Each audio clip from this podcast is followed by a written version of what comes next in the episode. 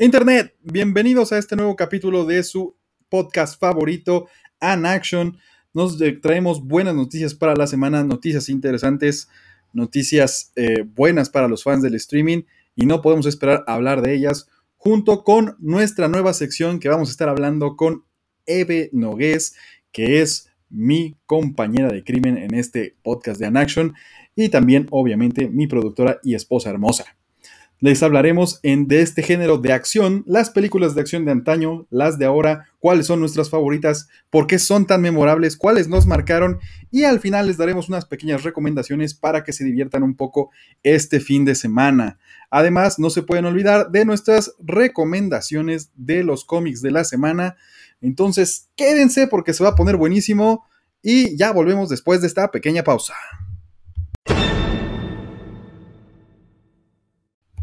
Bienvenidos ahora sí, pues, a tu nuevo capítulo de este podcast en Action, donde empezamos como siempre por las noticias de la semana. Y por qué no, empecemos con una noticia que a mí me llama bastante la atención, pues soy gran fan de esta serie desde que era jovencito y, sin canas y ni nada. Eh, pues más que nada, la noticia es de que por fin se estrenará el capítulo de Friends, la reunión, y será el 27 de mayo de este año cuando podremos ver este, este nuevo capítulo. Sin embargo, para los que estamos en la región de Latinoamérica, pues tendremos que esperar hasta junio de este año para ver el capítulo, ya que hasta esas fechas estaremos estrenando este nuevo servicio de streaming. De todos modos, nos traen bastante buenas noticias. Aparte de que se estrena esto, nos dan toda la lista de invitados que van a estar en este capítulo y al verla se queda uno con la boca abierta, pues vamos a tener invitados como Beckham, como BTS, como James Corden, como Lady Gaga, Cara del Bing, pero sin embargo también vamos a tener invitados que fueron pues parte de esta serie, a lo mejor algunos más que otros en, cierta cantidad de capítulos, pero sin embargo dejaron su marca dentro de esta gran e icónica serie, como puede ser Elliot Gould, o Christina Pickles, que fueron los padres de Mónica y, Ross dentro de la serie, o como puede ser el mismo James Michael Tyler, que fue el afamado Gunther que estaba enamorado de Rachel y que veía con cara de odio a Ross. Pero no podría faltar también una de las hermanas de esta, de esta Rachel, ¿no? Que fue Reese Witherspoon, que son esas odiadas hermanas Rachel que todos nos amábamos, pero odiábamos al mismo tiempo, o la misma, oh my god, Maggie Wheeler, la famosa Janice, que era el on and off de, de Matthew Perry en la serie y que no lo podía dejar en paz. Así es que no se pueden perder este capítulo. También estará, por ejemplo, Tom Selleck, el famoso eh, novio de Richard, que le, de Mónica, que pues también le hizo la vida de cuadritos a veces a Chandler sufriendo por los celos en algunos episodios de por ahí la temporada 6. Entonces, es tan, tan buena esta reunión que va a tener toda esta clase de invitados, van a tener todo tipo de anécdotas que pues fans como yo morimos de ganas por ya ver esta serie. Bueno, este, este capítulo especial, ¿no? Que pues lamentablemente nosotros tenemos que esperar unos, poquitos días más para verlo, pero no es mucho, 27 de mayo hasta el primero de junio, pues ¿por qué no? ¿No? Todavía si ya esperamos tanto, ¿por qué no esperar un poquito más? Pero eso sí, ya lo tenemos bien marcado en este calendario porque pues morimos de ganas de ver a este grupo de amigos nuevamente reunidos para recordar los viejos tiempos, anécdotas y a ver qué más nos cuentan en este nuevo episodio. Esa creo que es la noticia que más me entusiasma esta semana. Es que si ustedes también son fan de Friends, márquelo en el calendario ya pronto en HBO Max. Si no lo tienen, contrátenlo porque yo creo que para mí ya por eso vale la pena. Digo, quiero ver otras cosas, pero eso será lo primero de las primeras cosas que veré en este nuevo servicio de streaming. Ahora sí, ya pasados de esa noticia que era la que me urgía de contarles primero, vamos a lo que son, pues, ¿por qué no? Los trailers de la semana, que tuvimos varios. Uno fue, el primero fue de una serie que creo que muchos ya han visto en Netflix y la cual tuvo bastante éxito, que es Lupin, este ladrón eh, francés que pues llegó a conquistarnos todos a las pantallas de Netflix ya estrenó su tráiler de la segunda parte de su serie que se estrenará el 11 de junio. Y pues nos muestra un poco del nuevo plan que tiene que armar para salir del enredo que se quedó en la primera temporada. No les cuento mucho si no la han visto. Está muy buena esa serie. Váyanla a ver si es que no la han visto para que el 11 de junio puedan pues mirar la segunda temporada y seguir este, disfrutando de la excelente actuación de Omar Sy como este ladrón, pues, de los ricos. y la cual tiene un twist bastante interesante. No, no se los digo más, ¿no? Vayan a ver, si ya la vieron, creo que saben de lo que estoy hablando. Entonces, no podemos esperar más por esta serie. El trailer está bastante entretenido y sabemos lo que nos espera. Una gran, eh, pues, actuación, una gran serie de, este por parte de Netflix y Omar Sy.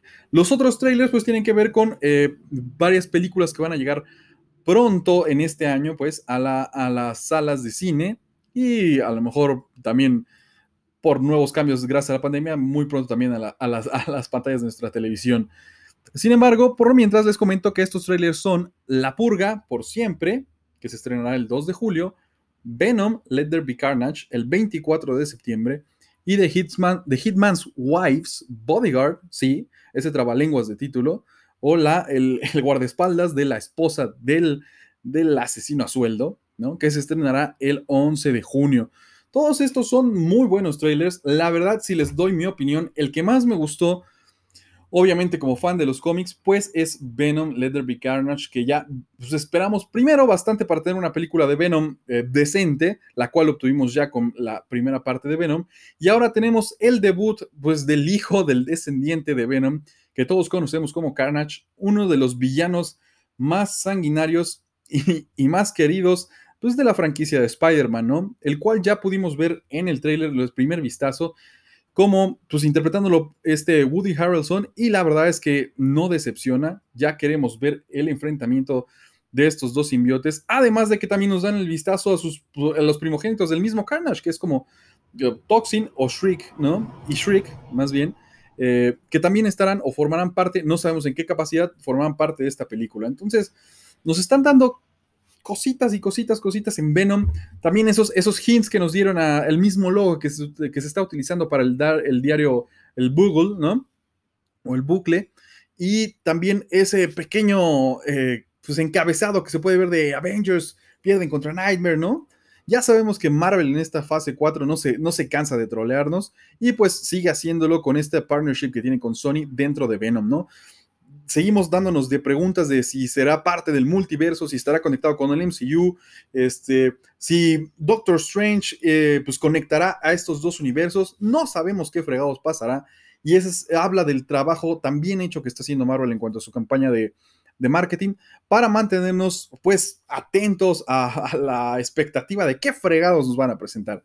Es por eso que Venom es de mis trailers favoritos, más bien mi trailer favorito de la semana, ya que pues nos presenta todas estas cosas que digo que ya nos tienen vueltos loco, locos y que queremos ya ver el resultado o queremos saber cómo fregados está conectado todos estos diferentes multiversos y es que esos son, ¿no?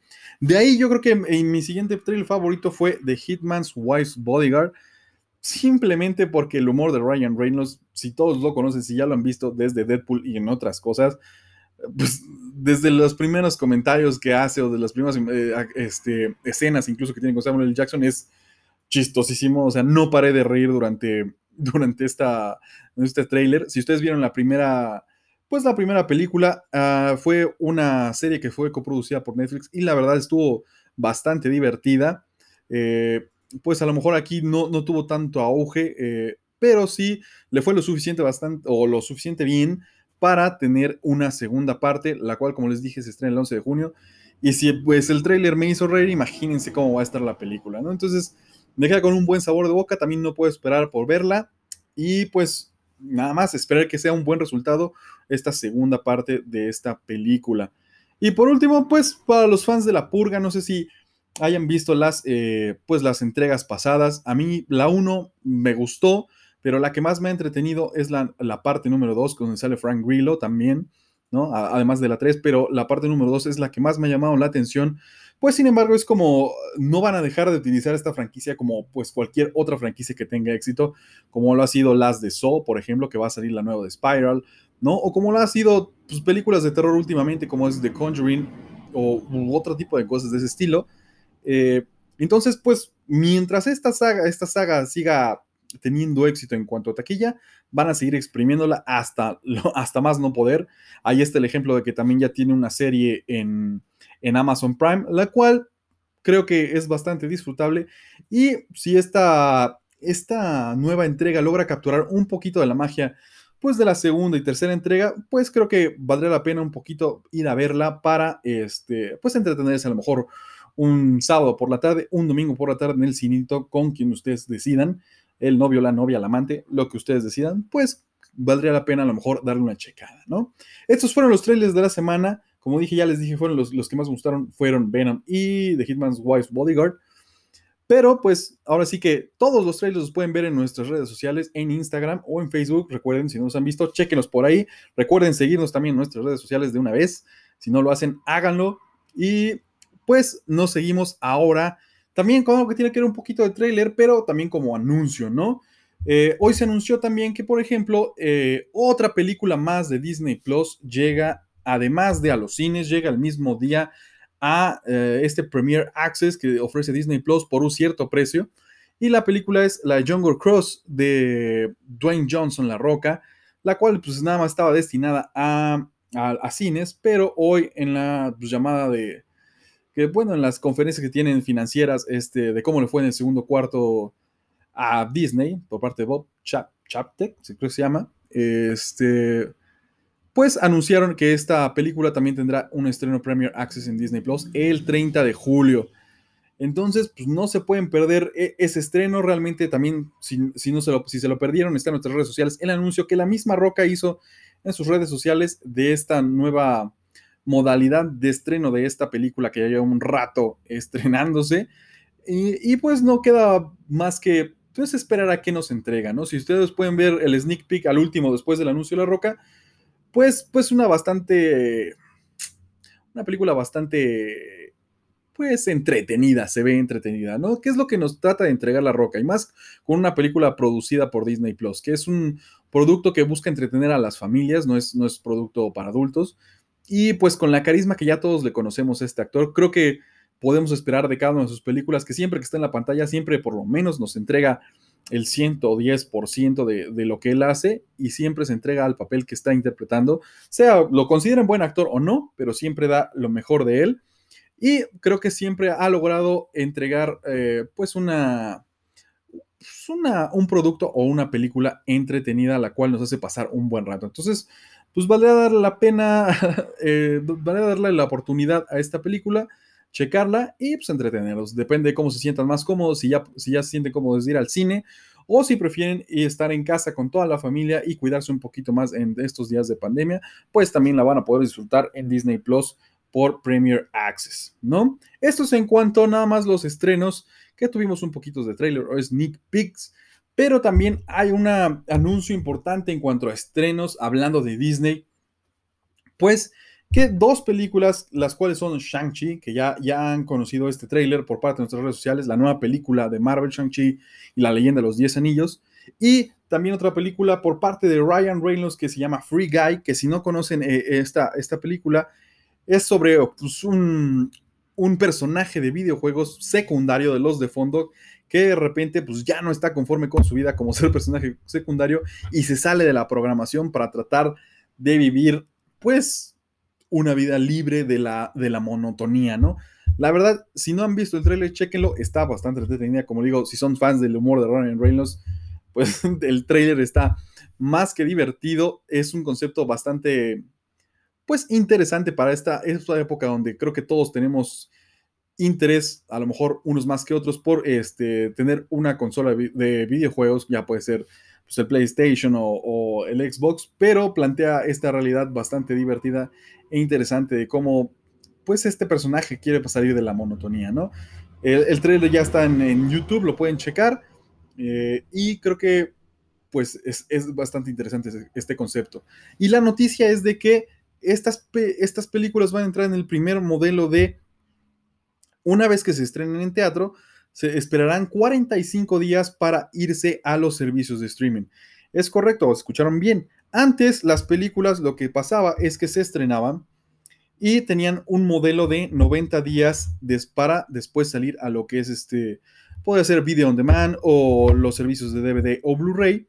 Y ahora los servicios que se conocen como streaming, ¿no? Que son como Netflix, Disney Plus, Amazon. Y en este caso, ahora esa ventana de 90 días, o sea, tres meses, ahora se está cerrando un poquito más y solo será a 45 días. dicen, pero eso es un mes y 15 días después de que se estrenó en el cine. Eso se me hace súper ridículo. Pues sí, sin embargo, esta nueva, este nuevo desarrollo de este, esta estrategia se está desarrollando porque, pues, pandemia, ¿no? Sucedió la pandemia y cambió, vino a cambiar toda la industria del cine, a desmadrar todo lo que ya estaba eh, establecido antes y ahora se está probando este nuevo, nueva forma de, de, eh, pues de estrenar las películas, ¿no? Y no es que sea algo nuevo, sino que está pasando después de lo que vino con Warner Brothers, que anunció que todas sus películas del 2021 se iban a estrenar tanto en cines y al mismo tiempo en streaming, ¿no? Que dejó a muchas personas, muchos cineastas, muchos actores descontentos, pues eso, una, les jode la experiencia a, a pues a todos los cinéfilos que quieren ver esa película en el cine, puesto que ya el mismo día estaría, pues, de, a, de a gratis si eres ese, suscriptor de su streaming. Y además de que, pues, eh, echa pleito a lo que es las ganancias para la misma película. Obviamente, una película, por lo menos en estos momentos, nunca va a tener la misma ganancia que tiene en, las salas de cine a la que tiene en un servicio de streaming. Entonces, pues varios tratos que ya se tenían con las estrellas o directores o productores, pues se vinieron abajo, se tienen que renegociar, unos se molestaron, Christopher Nolan los mandó al diablo, este, David Villeneuve, que, que dirigió este, la nueva película de Dune, también está peleando porque no la estrenen en este streaming, que solo se estrene en cines, que es como él dice que se tiene que ver esta película.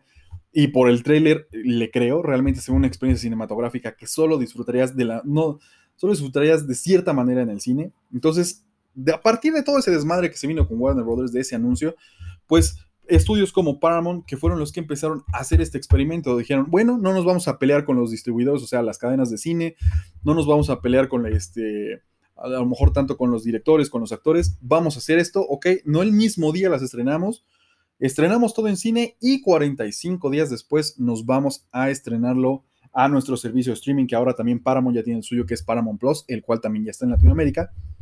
Y sin embargo, a partir de eso, pues muchos este, servicios de streaming, mm, este, Disney Plus, eh, probablemente Amazon Prime, y, este, y yo creo que eh, también como estamos hablando en un futuro, este, Disney, pues están intentando meter este sistema para ver si les funciona y más bien qué les funciona y qué no dentro de, este, de esta estrategia de, release de, de películas, ¿no? Y pues están probando con estos 45 días. Ya el tiempo dirá si les sirve o si realmente les perjudica este, esta estrategia.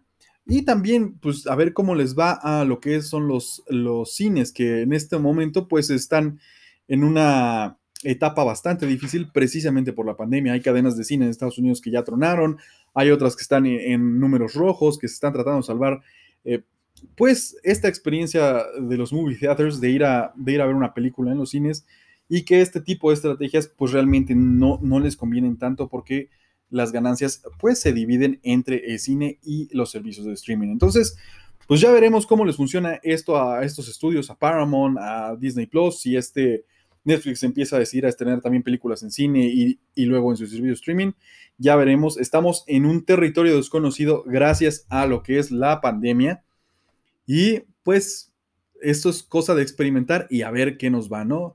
Este, el nuevo director, el CEO, bueno, sí, nuevo CEO de Disney, Bob Chapek, espero que no esté bucheando acá muy, no esté este, maltratando mucho su apellido, este, pues que logre sacar esta, adelante esta nueva etapa de, de, de, Mouse House, ¿no? De Disney, pues porque Bob Iger ya va de salida y ahora le toca lidiar con pues con toda esta máquina a este nuevo CEO, el cual tiene un poco la, pues sí, la, fama de ser medio tacaño y, medio difícil, entonces pues se le viene un trabajo importante, entonces a ver qué tal les va con esta nueva estrategia. Es algo importante que no nada más Disney, le repito, no nada más Disney lo está haciendo, sino lo están haciendo de más estudios y pues a ver cómo nos va. Ojalá que esto no, no nos lleve a un mundo donde lamentablemente estemos más en streaming que en los cines, porque realmente, en mi opinión, como todos tenemos una opinión, esta es la mía, yo siento que es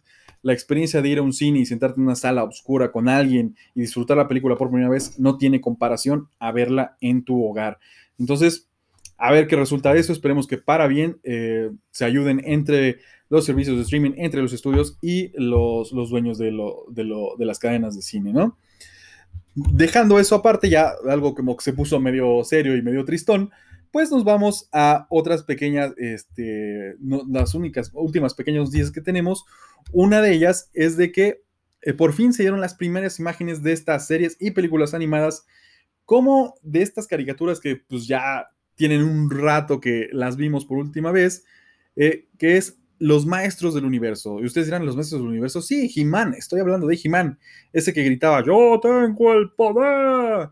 Pues precisamente gracias a Kevin Smith y Netflix tenemos una nueva serie que es eh, Masters, He-Man and the Masters of the Universe Revelation, que será una continuación de la serie original y pues, pues adelantará o más bien eh, nos contará una nueva etapa de esta serie. Sí traerá a Skeletor, sí traerá a He-Man y todos nuestros personajes favoritos. Y ya se pudieron eh, ver, apreciar las primeras imágenes, las cuales también la pueden ver en nuestras redes sociales. Además de la película animada por parte de ese de Batman de Long Halloween, de esta pues ya famosa historia de Batman que este, ya tiene algunos añitos, que también se rumoraba que la nueva película de Batman se iba a basar en esta, en esta historia del, murciélago, pues también se pueden ver ya las primeras imágenes en nuestras redes sociales de esta nueva película animada. Y solo les digo que, pues las dos me emocionan bastante. Una porque siempre he sido fan de Batman, otra porque pues, también fan de He-Man de chiquito. Hace mucho que no vemos una serie de estas, a lo mejor pues pudieron tomar una, pudimos tener un poquito de, sabor viendo la, serie de She-Ra en Netflix también, ¿no? Que es dentro de ese mundo, pero sin embargo, pues ya queríamos ver este, a He-Man, por lo menos, aunque si no está en la película que ya lleva un 20.000 años en, en, preproducción o tratando de salir del, del, infierno de preproducción, pues ahora nos llega esta serie animada gracias a Kevin Smith y Netflix y que pues nos va a traer toda una ola de recuerdos de nuestra infancia gritando con nuestra espada de He-Man, yo tengo el poder, ¿no? Y nuestros muñecos de Skeletor y bla, bla, bla, ahí peleando, peleando en el castillo de Grayskull. Y pues no nos queda más que esperar. Estas, estas imágenes nos tienen más que, más que pues, excitados por ver estos dos, este, dos productos. DC ya tiene bastante buen récord con sus películas animadas. es bueno aclarar eso. Con sus películas animadas siempre nos han entregado, yo creo que un producto bastante interesante y bueno. Y ahora con este nuevo pues, tipo de animación que agarraron que pues como una línea más pesada, a lo mejor un eh, dibujo que se vea tanto nuevo, pero como de antaño, no sé cómo explicarlo, es así lo mejor que puedo explicarlo, eh, eh, pues se está adaptando a esta nueva historia de Batman y una de las mejores, como les he dicho, si no la han visto, por favor vayan a su tienda de cómics, cómprenla o descarguenla en y creo que también la pueden encontrar ahí. Y pues este, no queda más que esperar estos dos este, nuevos proyectos, los cuales yo ya estoy esperando desde hace un buen. Chequen las primeras imágenes de nuestras redes sociales, están buenísimas.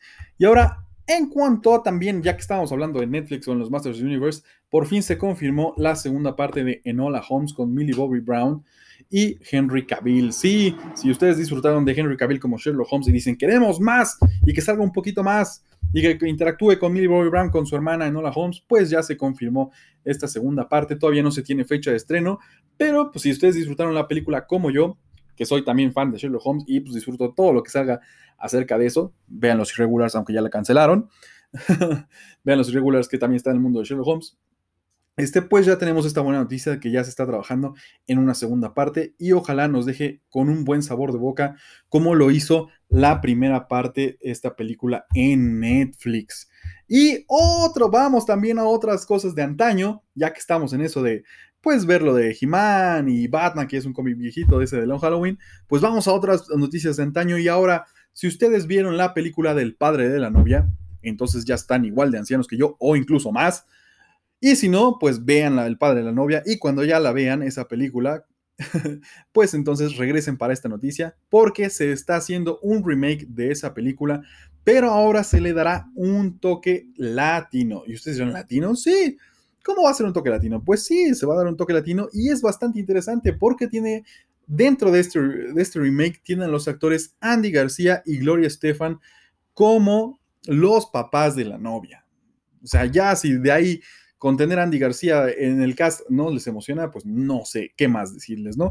Realmente son dos eh, dos anuncios de casting bastante interesantes, ya dándole ese toque latino. Y también ya se informó quién iba a ser la hija, que en este caso sería Adria Arjona, que ya han podido ver en Titanes del Pacífico Insurrection, o también lo han podido ver con Ben Affleck en Triple, en Triple Frontera, ¿no? Pues ahora se une a, esta, a esta, este remake de Father of the Bride como la novia. Y ustedes dirán, ¿de dónde diablo salió Adria Arjona? Pues, si le suena el apellido Arjona, sí, es ni más ni menos que la hija del cantautor Ricardo Arjona, la cual ha estado subiendo bastante dentro de este círculo de Hollywood y ya ha tenido eh, varias apariciones, aunque a lo mejor ustedes no se acuerdan de ella, pero créanme, yo que la busqué, si es cierto, ya la vimos en bastantes este, pues, producciones, entre las dos que ya mencioné. Y también ya mencionaron a este nuevo actor que será el novio, ¿no? El, el susodicho que pues yo creo que lo conocen bastante bien porque ahorita está participando en una serie que creo que todos están viendo, la cual es Luis Miguel la serie. Diego Boneta será el, el novio de este remake de Father of the Bride. Entonces, pues yo creo que ese casting es bastante interesante. Este twist que le dan de hacerlo, pues ahora de, cierto modo, twist eh, de sabor latino, creo que se puede hacer algo interesante, sobre todo por las tradiciones que le puedes, eh, pues le puedes eh, infundir a esta película esas tradiciones latinas, cómo las bodas son diferentes, cómo las tradiciones de la familia son diferentes, ¿no? Entonces creo que puede ser algo muy divertido y bastante interesante. Y pues ese fue el casting que se anunció para este remake, el cual, en mi opinión, o por lo menos por mis gustos, yo no puedo esperar para que ya salga. Ojalá que nos den noticias más este, de noticias sobre la, fecha de estreno muy pronto o que ya por lo menos ya empezó la producción, ¿no? Pero mientras nos quedamos con esta buenísima noticia. Y hablando de casting, precisamente también está otra noticia súper buenísima. Si ustedes disfrutaron de la película de Knives Out, ¿sí? Este Who Done It, este de tipo clue de quién asesinó a tal, pues les tengo buenas noticias. Ya está en, pues, en pleno casting la parte 2 por parte de Ryan Johnson, su director, el cual sí, es muy odiado por algunos por la segunda parte de Star Wars de las Jedi. A mí no me, no me gustó, la verdad, esa la segunda parte. Sin embargo, creo que es un muy buen director. Si ustedes vieron Looper, creo que, creo que me pueden dar la razón. Y pues ya está en, eh, en, tiempo de casting esta película y tiene un casting que se está armando buenísimo. Si ustedes no han visto la primera parte, la pueden ver en Amazon Prime. Y créanme, no les va a decepcionar esta, pues, Who Done It, este de quién sino a quién con Daniel Craig, en la cual también volverá a aparecer como su personaje de la primera parte. Y se le unen Dave Bautista, sí, ese Dave Bautista que ustedes conocen como luchador y que pronto lo podrán ver en, eh, en, Army of the Dead de Zack Snyder. Y también se les une Edward Norton, Janelle Monae y, sí, Agatha All Along, otra vez, Catherine Hahn se une a otra gran producción. Creo que Catherine Hahn está teniendo un muy buen año y lo seguirá teniendo porque realmente es una actriz de alto calibre. Si no han podido eh, ver su trabajo en, en, WandaVision, también véanla por ahí. Hay unas eh, series en donde sale en HBO y los va a dejar con la boca abierta. Así es que este cast es bastante impresionante. Ya con esos cinco, esos cinco actores, pues creo que no les queda duda de que debemos ir a ver Knives Out 2. Todavía no se sabe el título oficial, pero cuando se sepa, también se los informaremos. Y sin embargo, pues no, no, estamos más que impresionados con este caso. Creo que lo que hizo Ryan Johnson con la primera parte nadie se lo esperaba. Eh, y ahora ya hasta Chris Evans ya es un meme con un suéter. Entonces, pues imagínense lo que puede lograr con este cast en esta segunda parte, que realmente pues nos tiene a todos entusiasmados y esperemos que pronto vaya a producción. Recuerden, esta, tanto esta parte como la tercera parte que también se, anunció que la, también está pues en planes en Netflix, ¿no?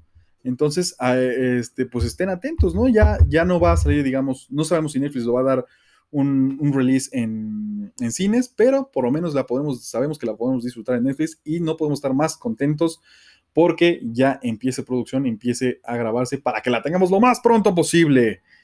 Y con la, nos vamos a la última noticia, ya después de acabar de todas las noticias que ya les di, las cuales todas están buenísimas. La última y buena noticia es que este 31 de agosto se lanza el nuevo servicio de streaming Star Plus, que es el servicio extra que tendrá Disney Plus, pero para su contenido adulto. Lo que hace Hulu en Estados Unidos, Star Plus lo hará para Latinoamérica y en otras regiones del, del país. Todavía no se dan precios, pero pues ya tenemos fecha de estreno y eh, pues ya cuando tengamos más noticias estaremos eh, pues contándoselos. Estas son las noticias de la semana. Esperemos que les hayan gustado, que les hayan interesado. Si tienen preguntas, recuerden hacernos comentarios en nuestro Instagram, en nuestro Facebook y los checaremos. Ahora dejamos las noticias para irnos ahora sí a nuestra nueva sección con Eve Nogués y platicar de este género de películas de acción que va a estar buenísimo. Regresamos después de esta pequeña pausa. Internet, ya estamos de regreso con esta nueva sección llamada Las películas que nos marcaron, en donde en esta ocasión abordaremos el género de acción. Y para empezar, doy la bienvenida a mi productor estrella y compañera de vida, Eve Nogués. Eve, ¿cómo estás? Hola, ¿cómo están chicos? Pues aquí vamos a empezar una plática muy buena. Espero que ya hayas preparado tus películas. El chiste de esta, esta sección es de que platiquemos de esas películas que nos marcaron de chiquitos, de adolescentes, no de tenerlo preparado, sino de platicar de lo que nos acordamos y qué creemos nosotros mismos que fue lo impactante de estas películas y lo que ha dejado, la marca que ha dejado en la historia del cine. ¿Estás lista? Sí, bueno, antes eh, les voy a platicar de dónde salió esta idea. Íbamos en el coche platicando y em, empezamos a, debatir cómo las películas de, de acción han evolucionado, ¿no? en las peleas, eh, porque antes justo era lo que platicábamos, que, que los, los protagonistas eran, o sea, no les, les podían partir una mesa en la espalda, y no les pasaba nada, ¿no? Y eran así como muy mamados, muy fuertes, ¿no? Pero casi no había interacción física. Me refiero a artes marciales o técnicas de pelea, ¿no? O, o como me comentabas, las coreografías, Sí, eran hombres muy hombres, pero. hombres muy hombres. Sí, sí, o sea, sin algo, pues, sí, una coreografía tan estética como las tenemos hoy en día, ¿no? Por ejemplo, se, nota mucho. A mí me gusta mucho eh, cómo pelea Jason Statham, por ejemplo, ¿no? Claro. Me, parece, su estilo de pelea me parece muy limpia. Y eso que el, que el, que el actor, digo, es un, es un clavadista olímpico, me parece. Exacto. Entonces, eh, bueno, tiene esta disciplina del, deporte eh, pues, impecable, ¿no? Y su estilo de pelea es muy bonito. Súper limpio. Ajá, muy, muy derechito siempre y, parte madre es muy, muy cañón, ¿no? lo hace ver muy fácil, ¿no? Exactamente. Exacto. Bueno, pues hablando de todo este tipo de, de cómo ha evolucionado las películas de acción en todos estos años, ¿por qué no empezamos con esas películas a las cuales estábamos comentando, ¿no? Donde ni siquiera se despeina el actor. Ajá. Por ejemplo, bueno, en Tengo y Cash, sí al final ya acababan este, con un rasguño en, el cachete. claro. Claro, claro, claro. A ver, empecemos. Muy bien. ¿Cuáles son tus películas de ese tipo de, de época en donde era un hombre contra el mundo dos hombres contra el mundo y realmente pues apenas salían con una, una cortadita o una, una, pequeña mancha de sangre ahí por la camisa o la cabeza. Bueno, a, mi papá le gustaban mucho las películas de, este, por ejemplo, Tango y Cash, Rambo. Rambo era literal, como dices, uno contra un, un ejército. Ajá, claro. Literal. Y él veía cómo le hacía, si con una ramita y una hojita armaba una, este, eh, ¿no? Una metralleta. Ajá, y se defendía, ¿no? Claro. Este, Tango y Cash, digo, es otro, es otro tipo de, acción, ¿no? Porque aquí ya la historia son dos policías, que, no hay clic entre ellos, pero juntos, pues la arman muy bien, ¿no? Claro, claro. Y aparte es parte de toda esa, pues, eh, casta de actores, ¿no? De acción. De esa época. Que, de esa época, que era este Kurt Russell, que era este Sylvester Stallone, Arnold Schwarzenegger, eh, el mismo eh, John eh, John McClane, ¿no? Este Bruce Willis, o eh, también el ya conocido Van Damme, ¿no? O sea, con sus películas tipo, pues, artes marciales de acá, yo puedo y nadie me parte la madre más. ¿no? Sí, porque él sí, literal, le partían una silla en la espalda y, solo volteaban como diciendo, ay, ¿cómo me hablaban? Sí, por ejemplo, hablando de, de, Sylvester Stallone, por ejemplo, de las que más me ha gustado y que me quedan muy eh, marcadas, ya que pues si muchos tuvieron tela abierta de chicos, pues, la pasaban a cada dos segundos. En el 5. en el 5, literalmente, para los que viven aquí en la Ciudad de México, era El Demoledor. No sé si te acuerdas, con Wesley Snipes. que era pues un policía que era súper rudo en la época del siglo XX y de repente pues lo, lo condenan injustamente y lo congelan en criogenia. Ajá. Y luego este, lo tienen que despertar porque ese mismo su archienemigo, el que lo inculpó, ¿no? También lo reviven este, para desatar desmadre en el futuro y pues tienen que revivir Para al personaje de, ajá, de Sylvester Stallone para acabar con él. Y pues realmente es esa- ese tipo de acción, ¿no? Que Sylvester Stallone contra el mundo y Primero se adapta al, Ah, al nuevo mundo, ¿no? A, a- a la, nueva tecnología exactamente. que, que, pues, él dejó de. Porque ¿cuánto tiempo estuvo No, dormido? O sea, un años. chorro de años, ¿no? ajá. Es más, la hablando de la tecnología, de lo que estábamos viendo de los tres caracoles que se tienen que usar para limpiarse Ay, la cola. sí. Y el güey no sabe ni cómo utilizarlos. Y empieza a decir, porque están prohibidas las groserías, entonces Ah, empieza a sí. decir un chorro de groserías. Carajo, hijo de la chingada. Pero no- traen un, un, este, algo que No, no, las- no, no, no, lo trae. Y este, y ya pues empieza a hacer un chorro de groserías y le empieza a dar un chorro de multas. Ah, sí, son y entonces multas. utiliza las multas para limpiarse el trasero Sí, sí, en lugar de los tres caracoles, ¿no? Pero pues volvemos a lo mismo, ese, ese tipo de películas que, que pues era esta, de- aparte eran personas así súper mega mamadas, ya sabes, o sea, con músculo así eh, Sí, pesados. im- impresionante que decías, no, este güey me parte la madre en dos segundos. Y pues era, era lo bonito, o sea, te la creías. Yo creo que pues era una época donde decías, te mostraban tanto producto de ese. Y ese aparte tipo. para ellos, perdón, era tan fácil Ajá, este eh, combatir al, al, al malo, ¿no? Al villano. es correcto, es correcto. Por ejemplo, ¿tú tienes algún otro ejemplo de esa- ese tipo de películas? De esa época, la verdad, no recuerdo mucho. Lo que sí recuerdo es, eh, por ejemplo, Waterworld. Ah, con Kevin Costner. Con Kevin Costner. Eh, a mí me marcó mucho porque fue de las, si no es que la primera película, que ocuparon una producción tan grande con pura agua, ¿no? Claro, Y aparte igual, pues era un cuate que este, tenía sus este, branquias, ¿no? sí, era como un mutante. Ajá. Este, pero la producción fue lo que a mí más me impactó. claro.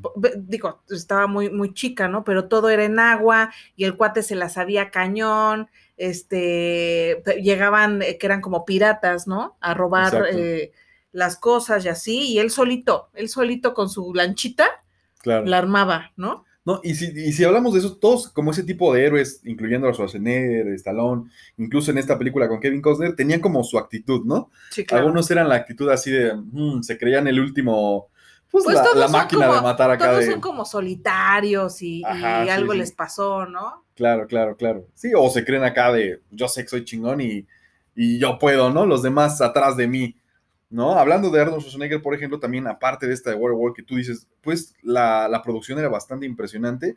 Creo que también Arnold Schwarzenegger en esa época marcó, pues, bastante diferencia. Sí. No hablaremos, por ejemplo, de Terminator 2, porque esa la tenemos como, como pues, en otra categoría, como más como sci-fi, ¿no? Pero pues sí habla- podemos hablar eh, de películas como El último gran héroe o Total Recall, que era donde es de, de Marte, o incluso el mismo, la película de Running Man, que es basada en un libro de Stephen King, que es donde los meten en una arena y los tienen que perseguir sí. para matarlos, ¿no? O sea, pues todo este tipo de películas de Schwarzenegger que eh, viendo a Waterworld, pues a pesar de que Waterworld tuvo una producción difícil por lo mismo que era en agua, creo que todas estas películas eran, eh, a pesar de los años, tenían una producción Buena. eh, bastante impresionante, de explosión por allá, explosión por allá, bla, bla. Los efectos, porque antes no había tanta tecnología Es como correcto. ahorita, que la edición les ayuda mucho. Es correcto, y yo creo que por eso tienen, por eso creo que atraía mucho a la gente este tipo de películas, eh, que ahora es difícil captar más la atención del público, precisamente por ese tipo de efectos prácticos que tú decías, veías la explosión y realmente decías, no, esa madre sí explotó, ¿no? O esa cosa sí lo, ese, esa escena de acción la hicieron en realidad sin ningún efecto, sino con efectos prácticos, o sea, como que lo sentías eh, ahí, ¿no? Y yo creo que esto es lo que llamaba mucho la atención, aparte de que no se despeinaban y tú decías, Sí, oh, ¿no? ojalá pudiera estar igual de mamado y yo partiendo más igual que ese güey. Se rompía tantito la Ajá. camiseta y ya. Ajá, exactamente. Pero yo creo que eso era lo que le ayudaba a ese tipo de películas, ¿no lo crees? Sí, totalmente. Perfecto. Muy bien. Pues ahora dejamos ese tipo de películas y nos movemos un poquito más adelante, ya que yo tengo dos películas que la verdad me marcaron de chiquito. Esto pues ya están a, a, pues, sí, como a finales de los 80, incluso un poquito, este, ya una de sus partes ya le tocó un poquito en los, en los 90, incluso 2000, este, que son las franquicias de Arma Mortal y Duro de Matar. Eh, pues ahora sí que yo creo que no hay persona que no conozca a, a John McClane, Bruce, al personaje de Bruce Willis, que pues empezó ya en la década de los 80 y ya tiene hasta quinta parte, ¿no? Hasta, pues creo que los 2000, ¿no? Con, la última, ¿no? Ajá. Yo vengo de vacaciones, ¿o cómo es? Ajá, exactamente, ¿no? O sea, empezamos de lo bueno, a lo mejor con las primeras tres que fue pues bastante buenas y luego pasamos a la número 4 y 5 que la 4 está como que pasable y la 5 de plano con esa frase que estás diciendo de estoy de vacaciones, que la repite como 20 mil veces.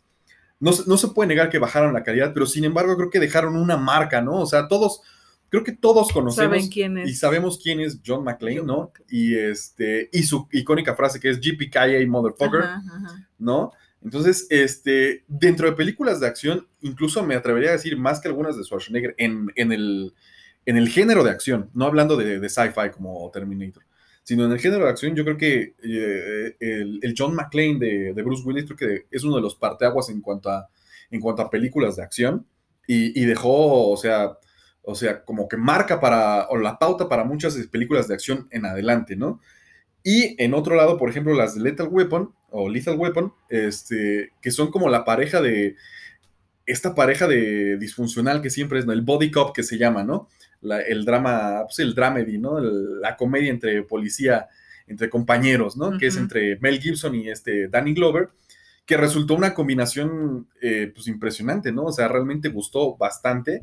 Y también, este, de ahí salió frases famosas como estoy demasiado viejo para esta mierda, ¿no? I'm too old for this shit, ¿no? Entonces, este, de ahí incluso es lo que, lo mismo que digo con Duro de Matar, es un, es un parteaguas por lo mismo de, de que dejó esa marca de la comedia de Body Cop, de compañeros de policía, que yo creo que esa es la que, la que más, o sea, de las que más, este, eh, dejó huella como ese tipo de, de género de Body Cop, y de ahí salieron 20 mil madres, ¿no? O sea, de ahí se empezaron a basar, a lo mejor unas con más éxito que las otras, pero de ahí empezó. Entonces creo que cabe la pena mencionar este tipo de películas. No sé a ti qué te parecieron estas, estas entregas. Sí, eh, bueno, es que también creo que eh, no, no era comedia. O sea, porque obviamente era el entrón y el, y el, y el miedoso que nunca hace nada y este... O el viejo, ¿no? Eh, ajá, no, estás loco, te vas a matar, vamos. Pues ahora sí que... Ajá, claro. Eh, aviéntate, lo de menos pues es que te mueras, ¿no? Ajá, sí. Eso era lo, lo, lo, chistoso, pero... Eh, después de este, de este tipo de películas, entra este género ya más... Pues realizado, ¿no? Eh, por ejemplo, Matrix, que era lo que platicábamos, que Matrix ya rompe con este tipo de películas, que era como ya el, clásico policía, con el, con el, este, a lo mejor el, el retirado, ta, ta, ta. Era lo que platicábamos, que Matrix rompe este, este tipo de, de acción, ya policíaco, si lo puedes llamar así. o de un héroe solitario. Ajá, el que ya se retiró, pero va, lo buscan por venganza, ta, ta, ta, ¿no? O sea, ya la misma historia de siempre. Matrix rompe todo eso. Claro. Porque es donde entran los efectos especiales, el, las artes mixtas, este, y eh, digo, armas también. Sí, sí, sí. No, y lo mencionamos, digo, a pesar de que, sí, a lo mejor estamos cometiendo un pecado metiéndola como, a pesar de que es como muy sci-fi, pero tenemos que mencionarla simplemente por, eh, por la marca que tuvo en este, en, como tú dices, en las secuencias de acción, en las artes marciales, o sea, nunca se había visto nada como Matrix, de que se para, se congela, ¿no? Y, y Trinity le da una patada en el aire esperando como 20 mil años. Pues fue cuando empezó esto de el, es que no, no sé cómo se le llama el término cuando se congelan y son los 360 grados. Exacto, esa, esa tipo ese tipo de, de, efectos. Sí, ¿no? Y pues ya el, clásico de cuando se hace para atrás Nio y así, ¿no? Ajá, y la bala se ve lenta. Exactamente. Sí, sí, tuvo un parteaguas Matrix, por eso tuvimos que mencionarlo aquí. Igual muchas películas después de ella empezaron a utilizar ese tipo de efectos, que a lo mejor digo incluso de nuevo, este, unas mejor que otras, pero la que empezó ese movimiento fue, fue Matrix, ¿no? Sí, abrió más, más ramas, ¿no? Más ramas, posibilidades. más posibilidades, exactamente. Sin dejar al lado también, o sea, vemos claro que fue un, tipo de rama que muchos agarraron, pero también empezaron a salir películas, eh, pues mejor coreografiadas, o sea Llegaremos a una película que se llama La Redada en un momento, que también dio un parteaguas en cuanto a acción. Pero mucha yo creo que gente también no es la, muy- mucha gente no la ha visto. No, ahorita platicamos de eso. Pero yo creo que también es, es bueno mencionar este, las películas de Misión Imposible Ah, sí. o las películas de Jason, Jason Bourne, Bourne. ¿no? Que Hasta más o menos- James Bond. Hasta James Bond, claro, está, claro, James Bond lleva una, una franquicia que, que pues ya, ya lleva más de 23 películas, ¿no? Y que incluso podemos decir, gracias a James Bond existe un tipo de películas Sí. como Misión Imposible o Jason Bourne. Eh, porque ellos empezaron con ese, ese tipo de que utilizo los gadgets ridículos, ¿no? Para este, la navaja en el zapato, el, coche submarino, el reloj que tiene láser o bomba, ¿no? Y a veces se notaba ridículo, ¿no? O sea, se notaba, pues, era como Sí, decías, sí, sí. decías, ah, claro, ¿no? Pero en El esa época, zapatófono, ¿no? ajá, pero en esa época era tan, algo tan diferente que te dejaban con la cara de wow, ¿no? Ajá. Y, y fue evolucionando tanto que empezaron a salir este tipo de películas como Misión Imposible y Jason Bourne, que son dos de las franquicias de espías más, este, ya más eh, importantes, ¿no? reconocidas. Reconocidas.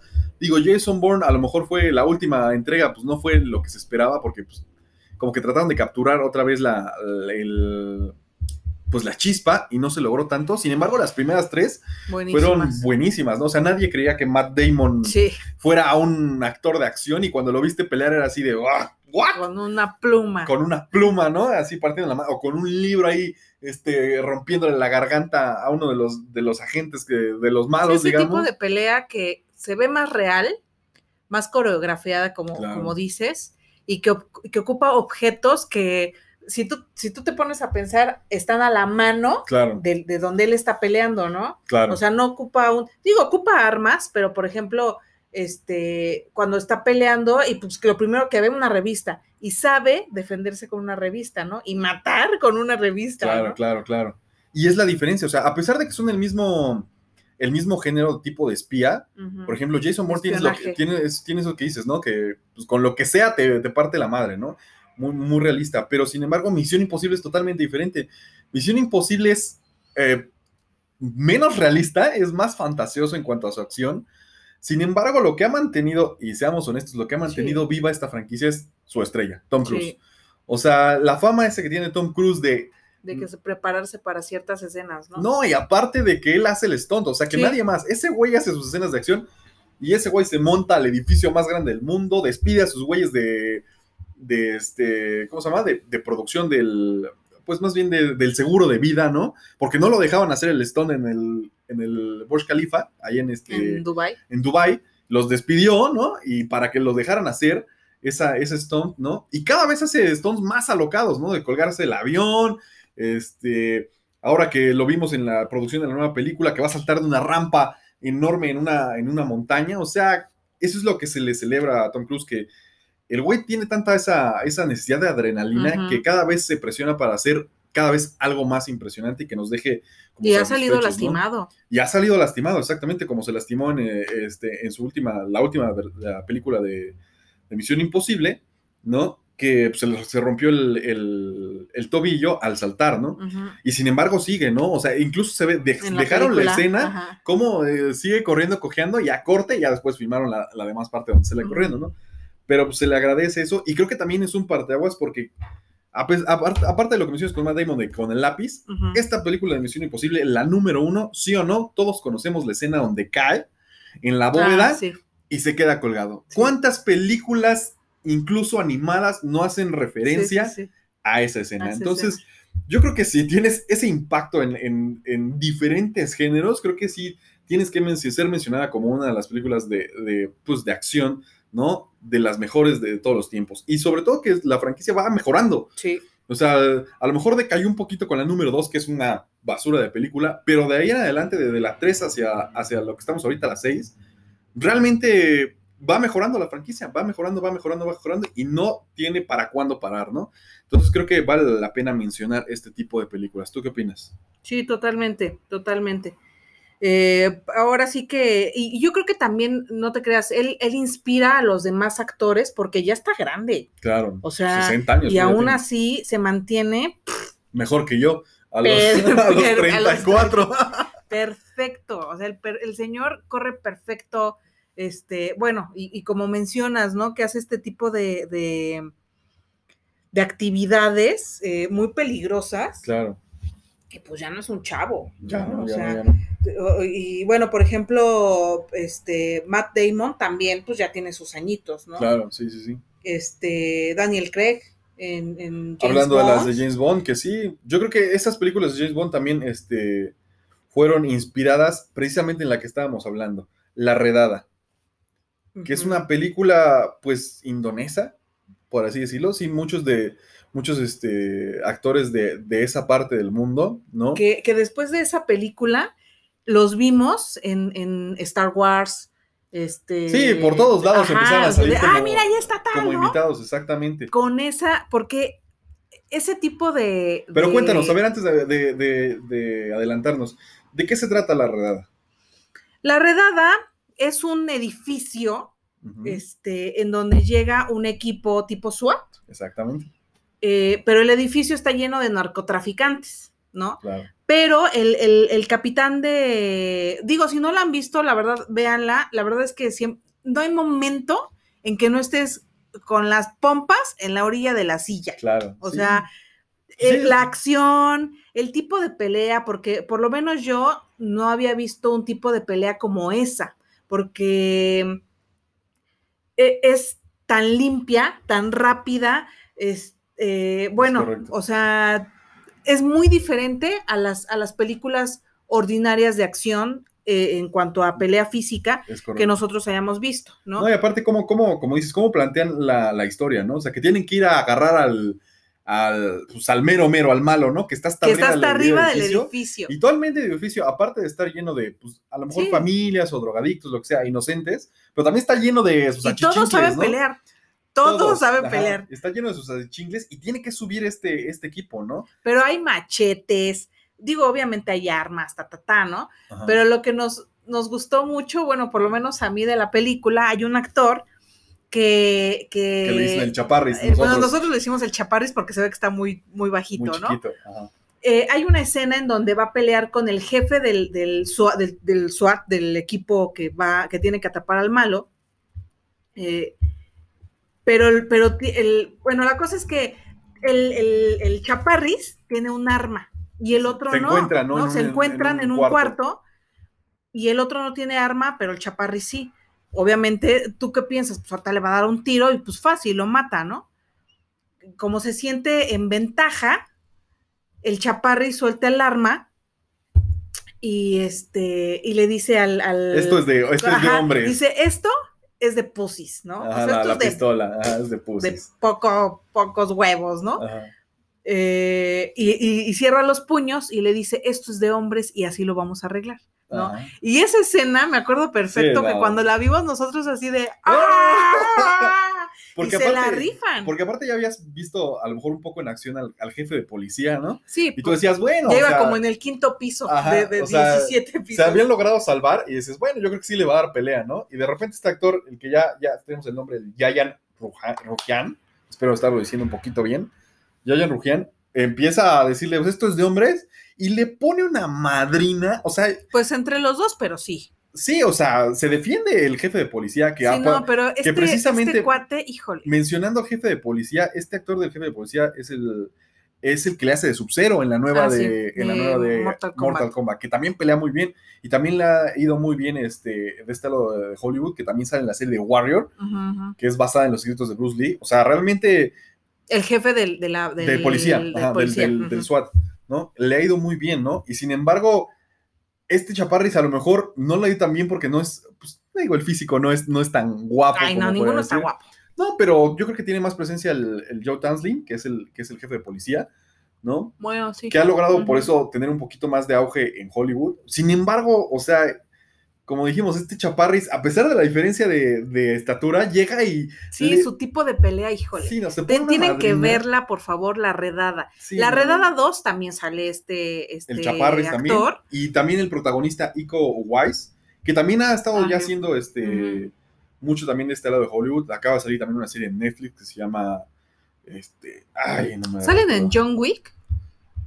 Eh, salen en John Sí, Wick ¿no? también en la, en la 3, sale este John Wick, eh, sale el Chaparris también, sale este actor Yayan, Ya, ya. ¿no? Y pues, les digo, o sea, imagínense qué impacto tuvo la película, que los invitaron por todos lados y empezaron a salir por todos lados, ¿no? El Ico Wise, el Joe Taslim eh, con arma mortal, Ujú. ¿no? Entonces es este, pues sí, eh, que es, es- Rompen ese tan- tipo de, de- Salió, por ejemplo, ya encontré la serie que se llama Who Assassins, ¿no? Que, este, que salió una serie en, en, en Netflix y que incluso lo que estoy viendo es que ya está la, la postproducción de la segunda parte que se llama Who Assassins Fistful of Vengeance, ¿no?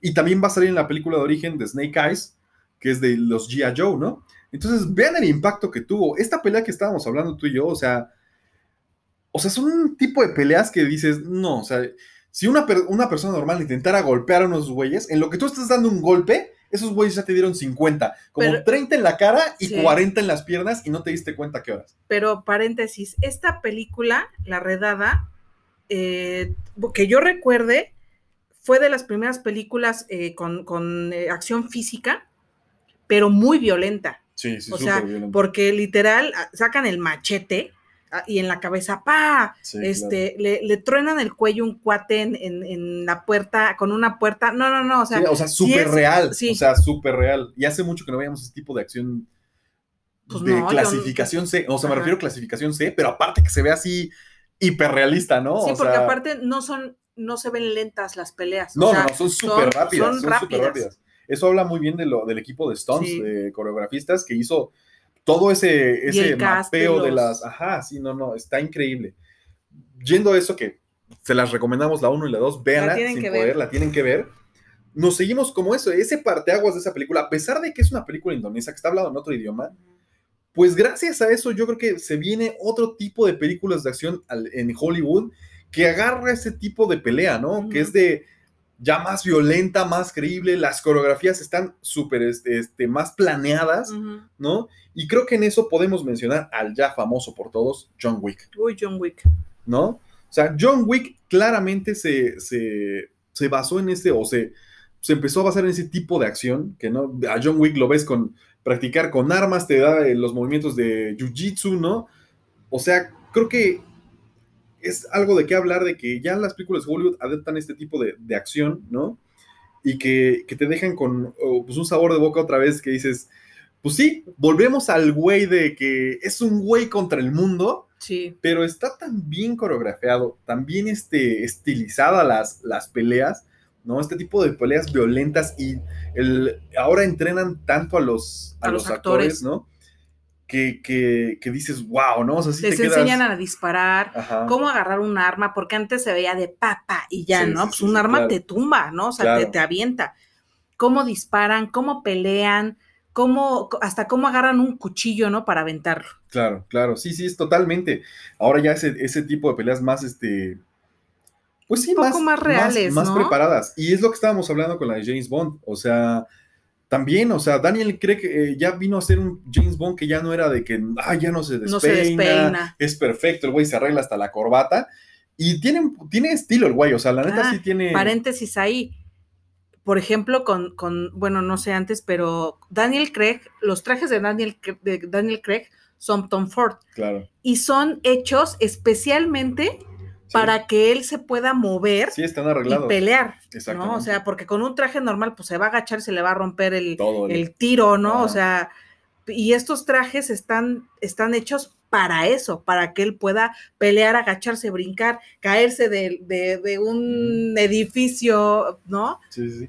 Pero Hasta en eso cambió, cambió el, el héroe de acción, que ahora se acción, maltrata. Exactamente. O sea, tanto Daniel Craig como John Wick al último de la película, Sí, como no, acaban mega madreados, ¿no? Digo, Atropellado. sí, se caen del edificio, este, eh, ahogados, ¿no? O sea, 20 mil madres y lo disfrutas, o sea, te lo crees, a pesar de que es fantasioso, te lo Sí, crees sí. porque ya ves sufrir al, al héroe de acción, ¿no? Sí, Ya, ya. lo ves este madreadón y dices, no, bueno, pues, O sea, ya ya, le pegan, ¿no? Porque Ajá. antes ni un golpe. y se ven realistas los golpes, tanto que dan ellos como los que reciben, se ven realistas, ¿no? o sea, ya se ven que sí impactan, no era el clásico de ¡Puh! ¿no? Que antes Ay, que ni se en el- movía, en el efecto de acción, ¿no? Sí, o sí, sea, sí. sí, o sea, creo que realmente es bastante lógico mencionar, eh, pues, este tipo de nuevas películas que, que se están realizando y que fueron impactadas, como decimos, por esta, por esta película indonesia llamada La Redada.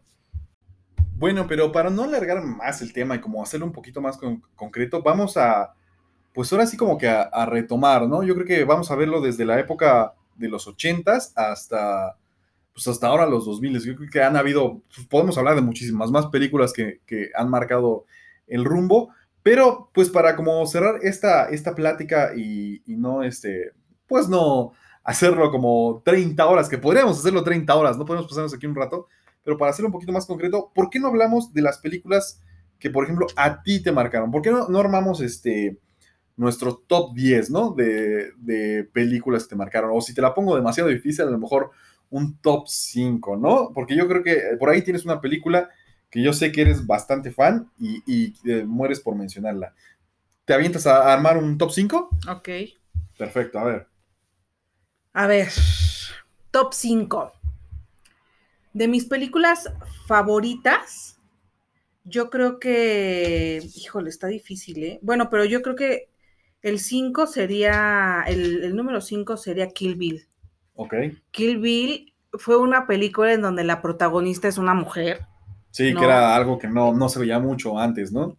Ahorita ya, pues más, ¿no? Sí, Pero en esa época, pues no. Sí, O sea, no. Y aparte, no nada más ella, había más mujeres eh, que también ocupaban eh, artes, artes, no sé si artes mixtas, Artes marciales. Artes ¿no? marciales, ¿no? Es pero combinación, yo ocupa, creo. ocupa las, las katanas, Claro. este, y bueno, las tres películas pues, son fabulosas, ¿no?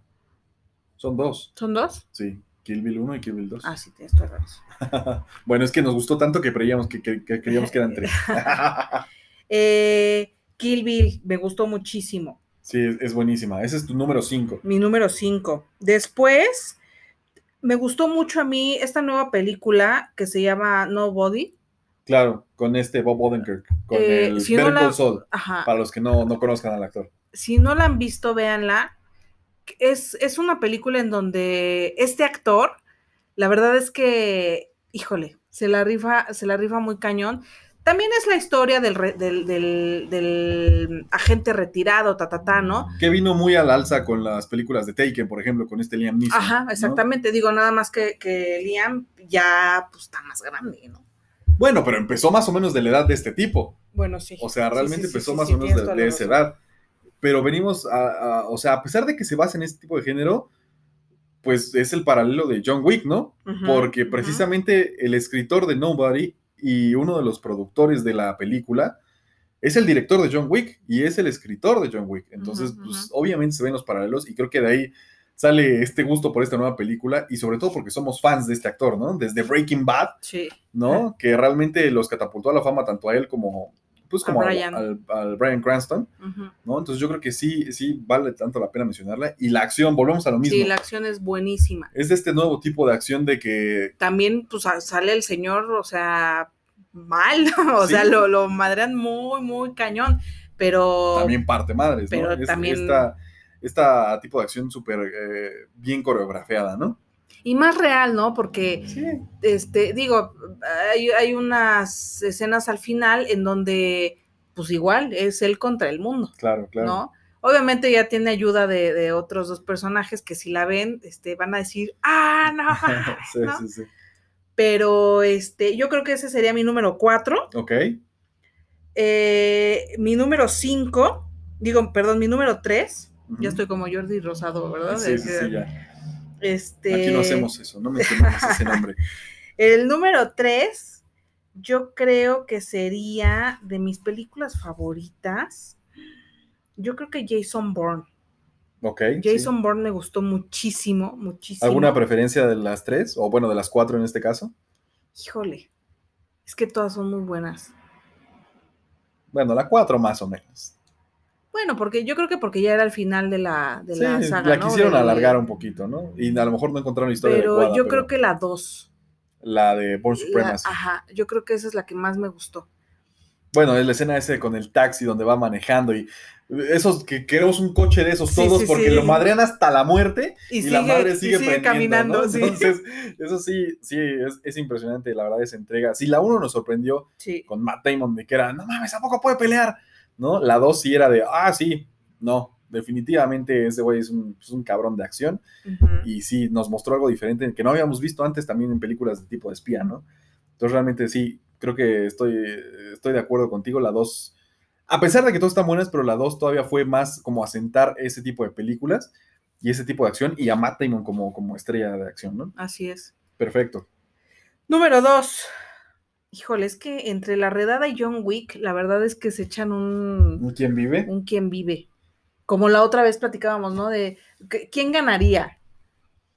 Sí. ¿No? O sea, ¿quién ganaría? John Wick o los de la redada. Que en este caso te dieron la respuesta, si estás de acuerdo. Porque los de la redada salieron en John Wick y salió ganando quién? John Wick. Exactamente, ¿no? Obviamente tenía que seguir ganando John Wick porque es el personaje principal, ¿no? Pero es una pequeña broma por ahí, ¿no? Dices, ah, bueno, pero sí se enfrentaron, a lo mejor no es el mismo universo, pero sí se enfrentaron, ¿no? Con el chaparris que decíamos. Pero entonces, ¿quién se queda en número uno? ¿Quién se queda en número dos? Mi número uno yo creo que es John Wick. John Wick.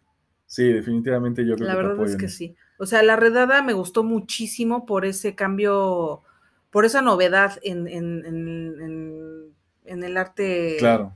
sí, en el, físico, o sea, en, las, peleas físicas.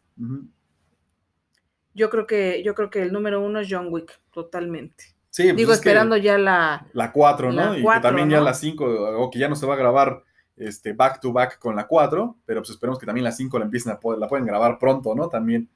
Y sí, ya nos morimos por saber, pues ahora qué, qué van a hacer Lawrence Fishburne y John Wick, este, eh, pues en la nueva entrega, ¿no? Muy bien, pues ahora yo voy a, voy a tratar de chutarme ahora sí yo mi top 10 y tú me vas diciendo, a ver, a ver qué. ¿Qué opino? ¿Qué opinas, no? Este, pues en mi número 10, que podría ser voy a tratar de combinar un poquito de, todas las épocas, ¿no? Eh, vamos con el, número 10, eh, Mentiras Verdaderas, de Arnold Schwarzenegger. O sea, una película que también pasaban a cada rato en el 5. Sí. Y, gracias a eso la pude ver, o sea, la pude descubrir, porque yo cuando salió esta película estaba chiquito, o sea, estaba, no, si en la primaria, secundaria, no sé, pero realmente estuve chiquito y me dejó tan marcado que si no la han visto, o sea, o si la han visto, sale esta Jamie Lee Curtis. Todos los que vieron esa película tuvieron sueños húmedos con Jamie Lee. O sea, cuerpazazazazazo de la vieja. O sea, la veo y todavía digo, qué, qué, qué, calidad de mujer, ¿no? Qué nivel de mujer, como dice ahora Luis Miguel en su serie, ¿no? Este, la verdad, dejando eso aparte, digamos, la acción era de los Schwarzenegger ya en los 90, según yo. Pero aún así, esa carisma que todavía le, pues es muy característica de, de, Schwarzenegger, ¿no? Y con sus, con sus frases clásicas tipo I'll o sus chistes, ¿no? Sus, chistes serios. Sus chistes serios, ¿no? Y que realmente es una, así de un nombre de, sí, es el güey contra el mundo, pero combinado con una comedia, o sea, es, tan chistoso, o sea, que Laro Schwarzenegger es un un güey madreador, pero que le, mete comedia y funciona. Sí, que saca un, este, ¿no? Una pistolota. Una mega pistolota, o, ajá, sí, o sea, o cómo se los madrea en el, en el baño y así como si nada. No, y los avienta así como la roca. Ajá, sí, o sea, realmente algo así de, de, pues, algo que no habías visto antes, a lo mejor, este, pues sí, ¿no? Eso que no, no, no, no se había tan seguido como esa comedia, con un güey tan, tan masivo como era Schwarzenegger y realmente pues, todo eso me dejó súper impactado. Si no la han visto, véanla, está buenísima si la logran conseguir por ahí. Yo creo que ese es mi número 10. Metámosle otra, otra película, pues a lo mejor de ahí, eh, que ya la había mencionado, ¿no? Eh, el Demoledor, ¿no? Con este Silvestre Stallone, pues yo creo que igual pues, me dejó muy marcado mi infancia porque aparte la veía muy seguido, yo creo, y hiciera es que aparte, en esa época eran las películas que había. Que había, exactamente. En la tele abierta, porque antes no. No, y aparte, antes que se tardaban como 30 mil años en sacar un estreno en tele ah, abierta, ¿no? O sea, tenías que ir a, rentar a, Videocentro, ¿no? O Blockbuster ya después, ah, unos años después, ¿no? Después, antes había. Eh, sí, Videocentro, literal. Entonces, pues yo creo que esa película también, pues bastante, sobre todo porque a mí pues a pesar de que nunca ha sido una estrella, fue una estrella grande en los 80 Wesley Snipes, también como pelea, Wesley Snipes también tiene ese tipo de pelea tan, esa fisicalidad como Jason Statham, que lo sabe hacer tan bien el güey. O sea, si, ves si has visto las películas de Blade, o sea, no, me tienes que dar, o sea, la razón de que tiene una... Pero, por ejemplo, sus, sus golpes sus, se ven pesados, ¿no? Es que no sé si llamarlo así. O sea, sí, es como una, una, tipo de arte marcial diferente a la a lo mejor Jason Statham, que la hace más limpio. Sí, más ligera. Pero porque, pues, aparte te quedas con el Jason Statham de, de, otra película que vamos a poner por ahí. Pues vamos de nuevo al número, ahora que ya estamos después del Demoledor, que fue el número 9, ¿por qué no? El número 8, pues a mí la verdad me, gustaron mucho las películas de Jason Statham, que podría ser el, el transportador, ¿no? El transportador. Y yo creo que pondré, pondré en el número 8 la trilogía, porque la verdad es que, a pesar de que son tan absurdas, o sea, es de. Son un churrazo. Acción de un churrazo. Pero son muy buenas. Pero la verdad es que el güey lo, lo hace también así con esa actitud así de parte madres galán, que siempre trae su traje acá súper chingón. y aparte trae un cambio, ¿no? Digo, a él si no le puedes decir, no se le mueve ni un pelo, ¿no? pero pues, pero él siempre sabe qué va a pasar, qué hacer. Este, huele el miedo, ¿no? O sea, sí, sí, sí, O sea, la verdad es una de las, yo creo que es una de las nuevas estrellas de, de acción del presente que dices, como el reemplazo, ¿no? De los viejos. ¿no? Es por eso que ya estoy esperando la nueva película de Guy Ritchie con él, la de eh, La ira del hombre, Wrath of Man, que, me, creo bueno, la última que lo vimos fue con La Roca, ¿no? Sí, en Hobbs and Shaw, que también estuvo pues, bastante entretenida, ¿no? Pero esta nueva de Guy Ritchie, que es La ira del hombre, se dicen que está bastante buena, que en español le pusieron Justicia Implacable. No sé por qué fregados, ¿no? Pero dicen que está bastante buena y, pues por eso, ¿no? Porque es uno de los actores de acción hoy en día que dices, a lo mejor no va a ser un Oscar, pero para ver y a ver madrazos dices, sí, Jason Statham. ¿No? Eso yo creo que la pondría en el número 8. En el número 7, ¿qué, ¿qué, podemos poner?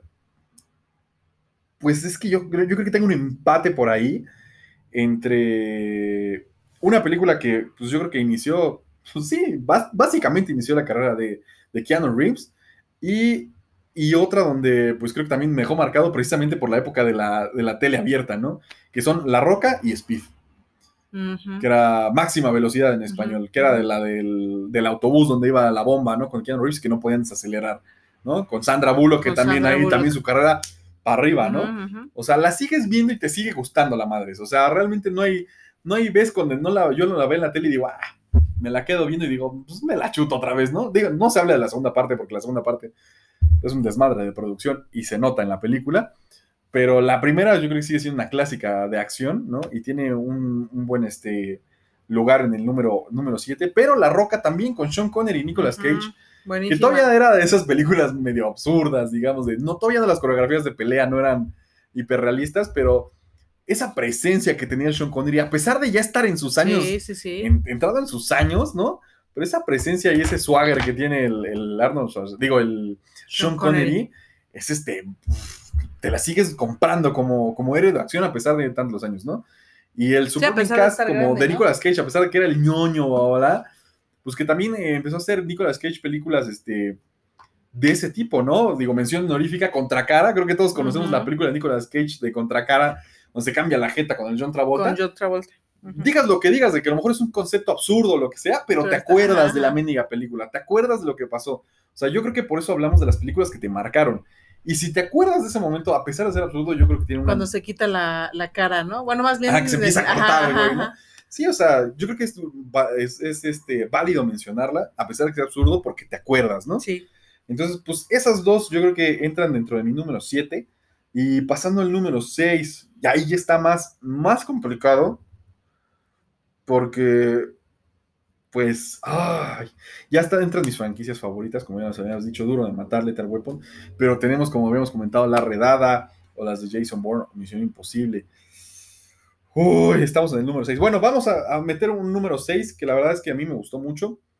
Eh, se volvió una película de culto ya después. Realmente en, la, en el cine no, no le fue tan bien, pero incluso ya los fans siguen pidiendo una secuela o siguen pidiendo una serie con el mismo actor, que se haga, que se haga, no se ha logrado, pero sin embargo ya es película de culto, la de Dredd, con este, eh, eh, ¿cómo se llama? Este, el actor de The Voice, eh, que está actualmente en Amazon, en Amazon Prime. No sé si te acuerdas, fuimos a la, a la, a la premier.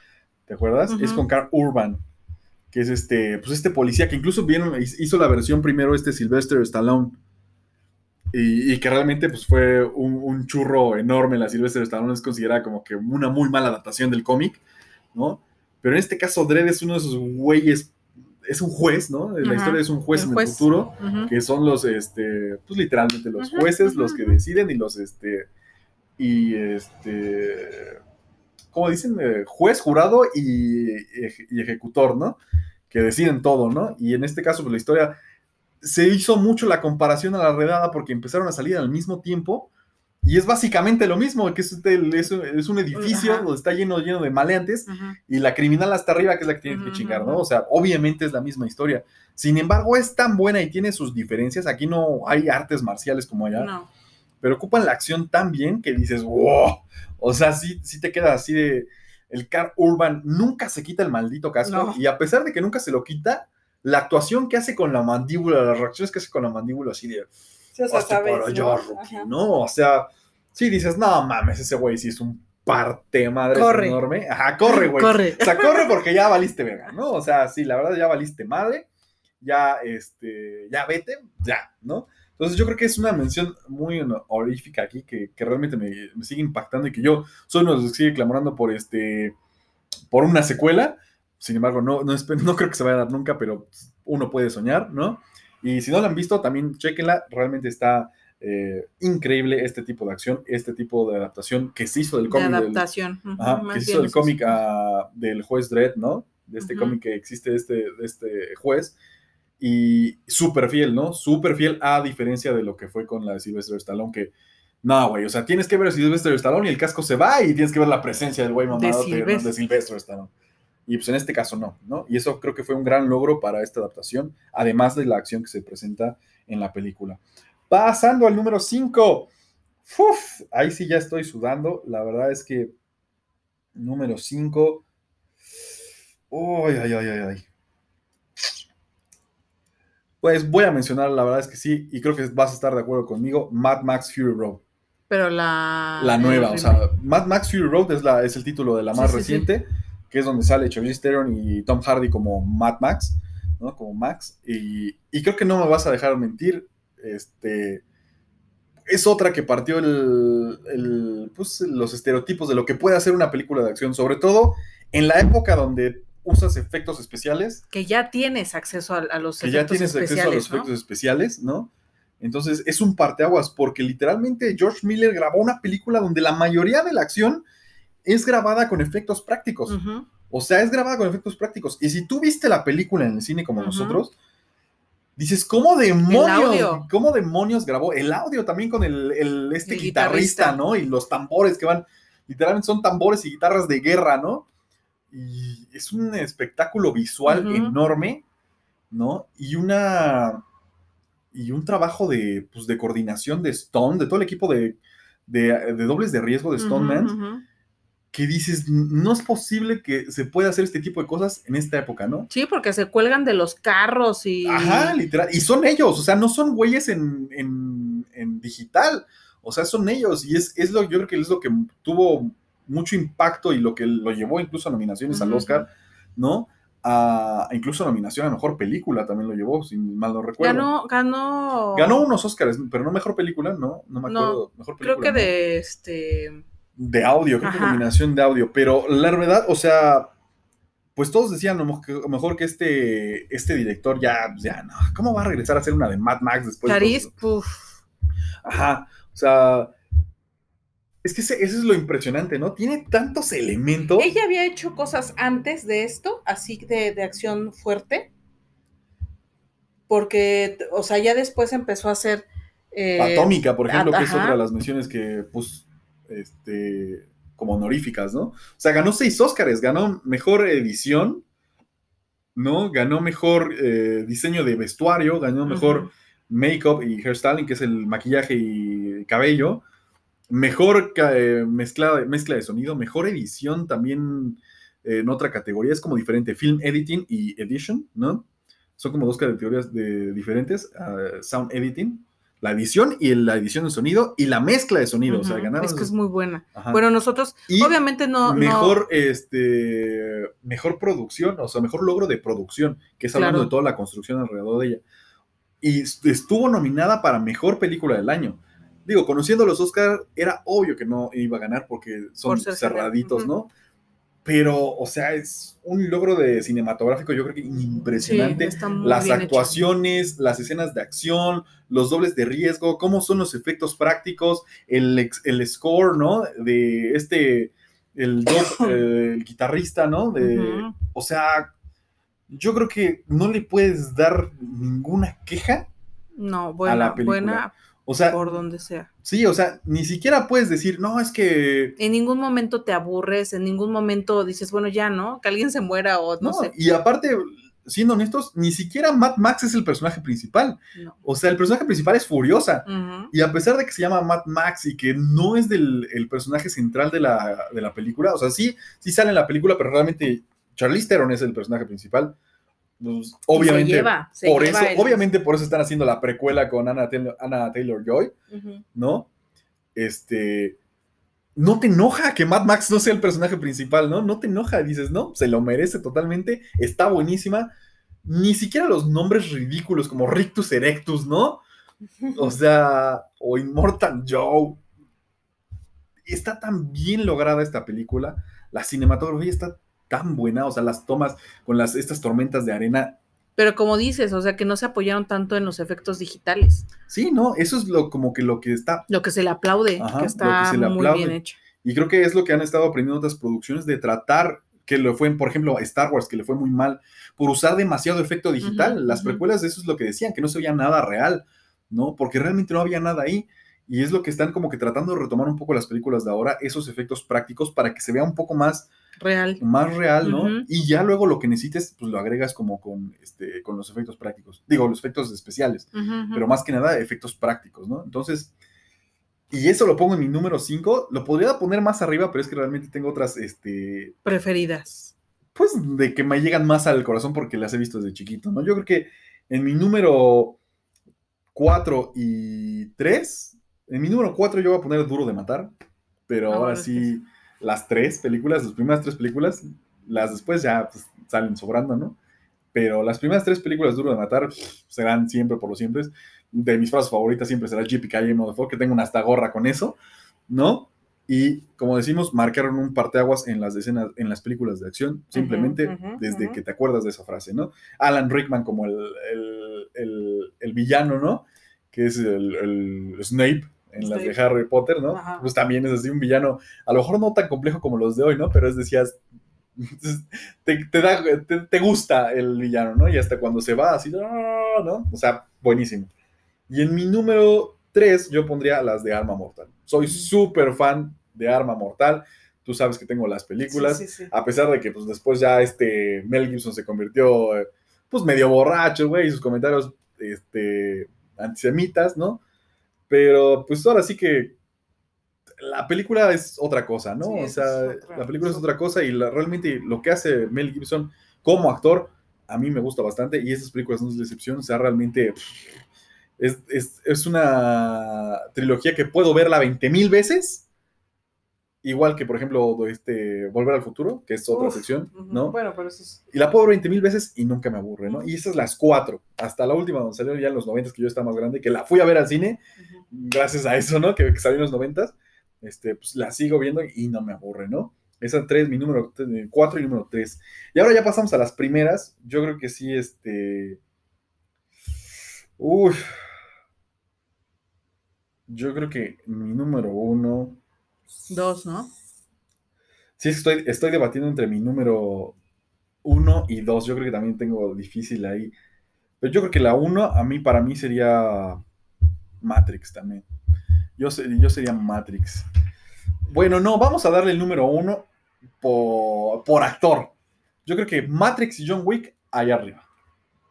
Ahí no puedo decidir. Matrix y John Wick allá arriba. Porque Matrix lo, estoy dando como un extra porque estamos de acuerdo que Matrix es más sci-fi. Pero como estamos hablando, que se merece la mención porque, la acción que tuvo, la acción que mostró, eh, rompió ese paradigma, este, pues tiene que estar ahí. Entonces yo creo que es, justo que me dejen poner en el número uno a, Matrix y John Wick, porque pues, todos amamos a Ken Reeves y la verdad se merece estar ahí arriba. Y en mi número dos estoy totalmente de acuerdo, igual contigo, La Redada. La Redada creo que es Es mi favorita. Sí, sí, sí, es, magistral en lo, en lo que hace. No por nada también intentaron hacer una, una versión en Estados Unidos que no lo lograron y creo que ahora la intentan hacer, pero con otro nombre, ya no como La Redada, sino con otro nombre porque pues, hubo problemas ahí de producción, derechos y todo el asunto. Pero pues sí, yo creo que tienen que estar ahí porque sí logró algo. Este, imagínate marcar, o sea, también hecha que estuvo que marcar tendencia para que las mismas películas de Hollywood agarraran ese tipo de acción, ¿no?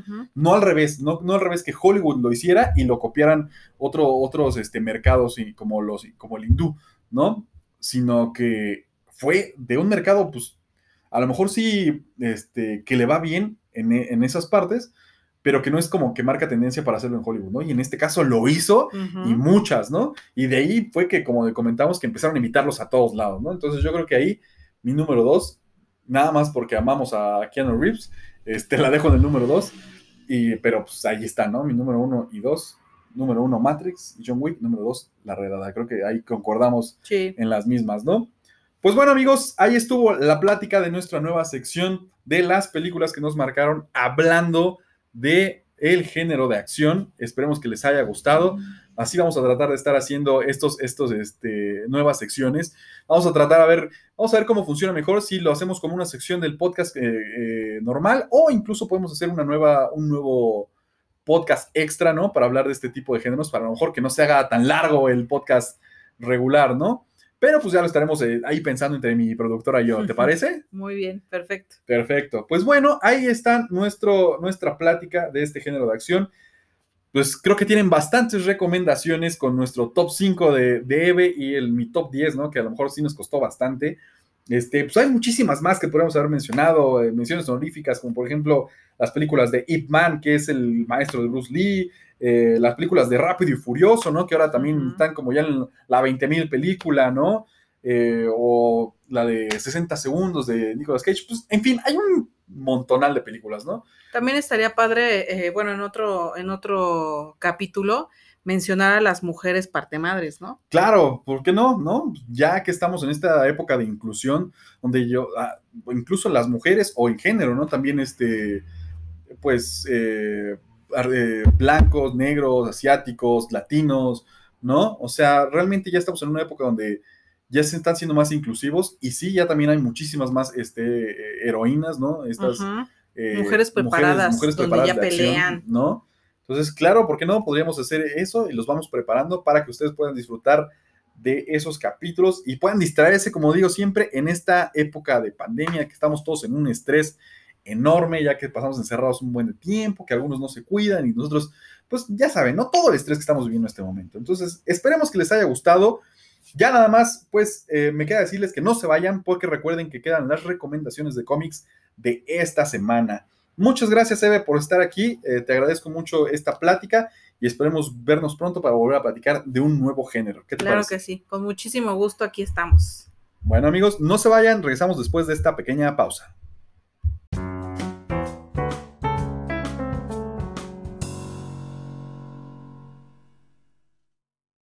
Bueno amigos, y después de esa gran plática que acabamos, de tener con Eve Nogués sobre este género que todos amamos de películas de acción, y después de tener esas pues, recomendaciones por parte de los dos, los cuales esperemos eh, les haga tener un bonito fin de semana, pues ahora vamos que en la parte final del programa, como ya saben, vienen las recomendaciones de los cómics de la semana, las cuales se ven bastante interesantes. Y por qué no, empezamos como siempre con DC Comics. Esta semana se estrenó Batman The Detective, esta nueva serie de Tom Taylor, el cual, si lo conocen, saben que es un escritor grandioso. Lo último que ha hecho, Deceased, que es esta, pues este universo donde se convierte en un tipo de zombies los, nuestros seres de DC, pues ahora tiene esta pequeña miniserie de Batman The Detective con un Batman un poquito más viejo que tiene que ir a resolver un misterio al otro lado, o sea, por allá por las Europas, ¿no? Entonces, no dejen de checarlo porque realmente este escritor es, pues ya, pues, ahora sí que una leyenda dentro de estos, estos escritores de DC. Lo bueno es que no es este exclusivo nada más de DC, sino que también de Marvel. Entonces, no dejen de checar este, este cómic de Batman de Detective número 2. También se estrenó Batman Urban Legends número 3.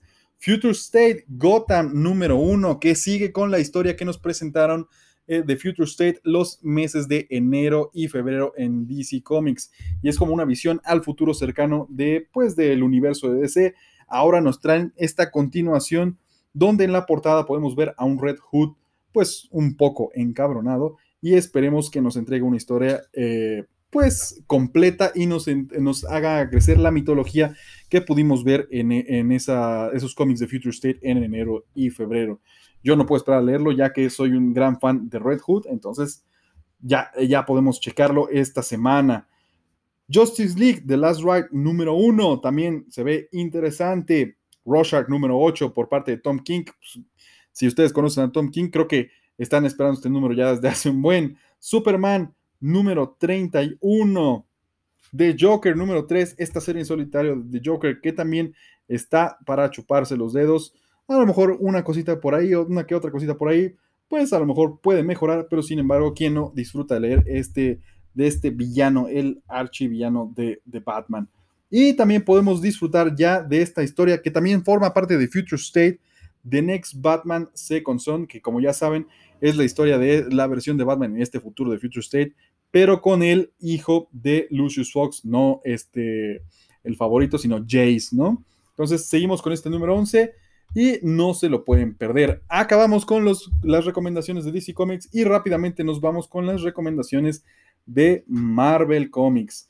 Tenemos Black Cat número 6 que pues están presentando este personaje muy famoso dentro del universo de Spider-Man, de mis favoritos, por así decirlo. Entonces no se lo pueden perder. Si quieren conocer un poquito más este personaje, pues, ¿qué más? Eh, la primera oportunidad que pueden hacerlo con este número 6. También tenemos Fantastic Four número 32. Hay que ponerse al corriente con Fantastic Four, ya que muy pronto se nos vendrá la entrega del MCU. Giant Size Amazing Spider-Man King's Ranks número 1. Pues otra nueva historia de nuestro querido eh, eh, pues vecino Spider-Man ¿Por qué no? Chequenlo. Guardianes de la Galaxia número 14. Otra de las que no se pueden perder. Nuestros personajes favoritos de, por ejemplo, del MCU, pues también están por acá en los cómics. Ahora también está esta nueva etapa de los cómics de Marvel, como ustedes pueden oír hace un poquito, Heroes Reborn. Pues tenemos las historias de Heroes Reborn de Hyperion and the Imperial Squad número 1 y Peter Parker de Amazing Shutterbug número 1. Y ustedes dirán, ¿Shutterbug? pues sí, es como una versión alternativa de Amazing Spider-Man. No la dejen de checar. Se ve bastante chistosa y a lo mejor eh, un what if bastante interesante. También está Heroes Reborn, que es la historia principal de este nuevo lanzamiento de Marvel.